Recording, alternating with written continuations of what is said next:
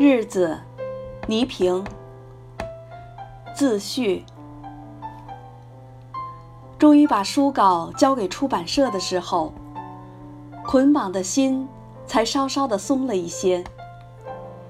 几个月的时间，除了必须的工作，剩余的生命都融进了这本书里。每天日出而写，日落而止。太阳和我一起翻晒着那颗沉寂多年的心灵，坐在书房里，所思所想，远比手下写出的字字句句多多了。常常是不自觉地停下笔来，空坐半天，任往事纵情流淌。转眼间，许多记忆已成从前。昨天的生活也为我的过去画上了一个逗号，带我走进了更深层的思考与探索。生活使我顿悟，生命不曾圆满。书中的有些篇章是这些年工作之余断断续续写下来的，这次把它们集结在一起，是想和观众。坦诚地做一次话筒之外的交流。如今，这本书写完了，心却没有想象的那么轻松。这或许就是人生的真谛。追求永远没有尽头，除非生命终止。静下心来写书，使我有机会思索了许多书以外的东西。我并没有刻意计划写什么，不写什么，我是随心所欲、有感而发的。但是，回过头来再看文稿的时候，却发现我生命中最美好的那些日子，最难忘的那些人、那些事，都跃然纸上了。这些年，他们深埋在我心里，并没有因为岁月的流失。而减弱他们的色彩，也没有因为磨难而改变我的人生观。我在灵魂里养育着做人的正直、善良、热情。我始终要求自己保持一双明亮的眼睛。其实，我对自己并不满意，总觉得我应该比现在做得好。知名度是源于职业，盛名之下，其实难服。我不能算是成功者，只能说我是幸运者。人性的许多弱点依然在困扰着我，我不断的修正着自己，却也在不断的犯着错误，摔着跟头。我想，大概到老了，也会是这样。书名用了“日子”，表达了我的生活态度。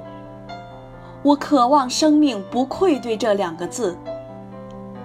我喜欢老百姓的日子，高高兴兴上班来，平平安安回家去。成长是生命的唯一证明。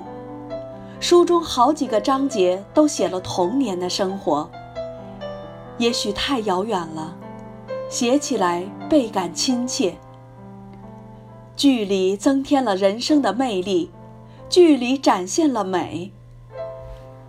我一遍遍的回想，一次次的追忆，似乎又过了一回童年，却有了今不如昔的怪想法。生命要是能倒个个儿，我举双手赞同。我又可以回到那个魂牵梦绕的水门口。这大概就是成长的悲哀吧。也许到了老，又会怀念现在。人啊人，失去了才觉得珍贵，拥有的却不懂珍惜。许多人不太了解，我从演员改行做了主持人。主持风格是怎样形成的？在我写这本书的时候，似乎渐渐地理出了一些头绪。我以为，这一切其实是我生活周边的亲人、老师、同学、同事、朋友，以及社会，在我还没有做主持人之前，就已经把我做人的风格塑造成了。风格即人格，所以，我也特别写了他们。如果要写下在我三十几年的生命中曾给过我帮助那些人的话，光名字就能写满这本书。为了报答这些善良的人们，我必须努力工作，要求自己做一个正正派派、有德行的人。我相信天空有一双比人间更明亮的眼睛，在注视着我。真正关上房门，开始梳理自己的时候，才发现，最痛楚的部分是那已经过去了的婚姻，过去了的感情，是那些想抹也抹不掉的生活印记。面对读者，我思来想去，困难不在于是否敢面对过去的自己，而在于我清醒的知道。曾经的一切，都是我与他人共同经历的生活，共同拥有的感情。从道义上讲，他们不完全属于我自己。为了尊重我们曾经度过的日子，我仅仅把属于我的部分领走了。我相信，在这一点上，会得到读者的理解。做主持人。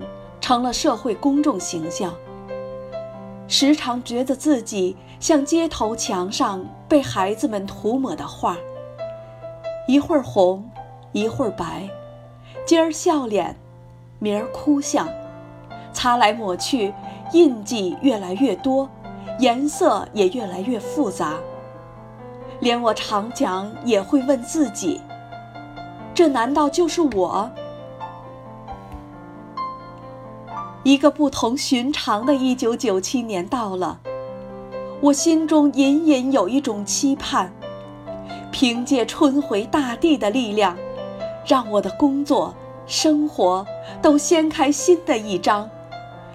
生命的航帆会再次扬起，一路同行的不只是我自己，还有我的亲人、我的朋友，更有。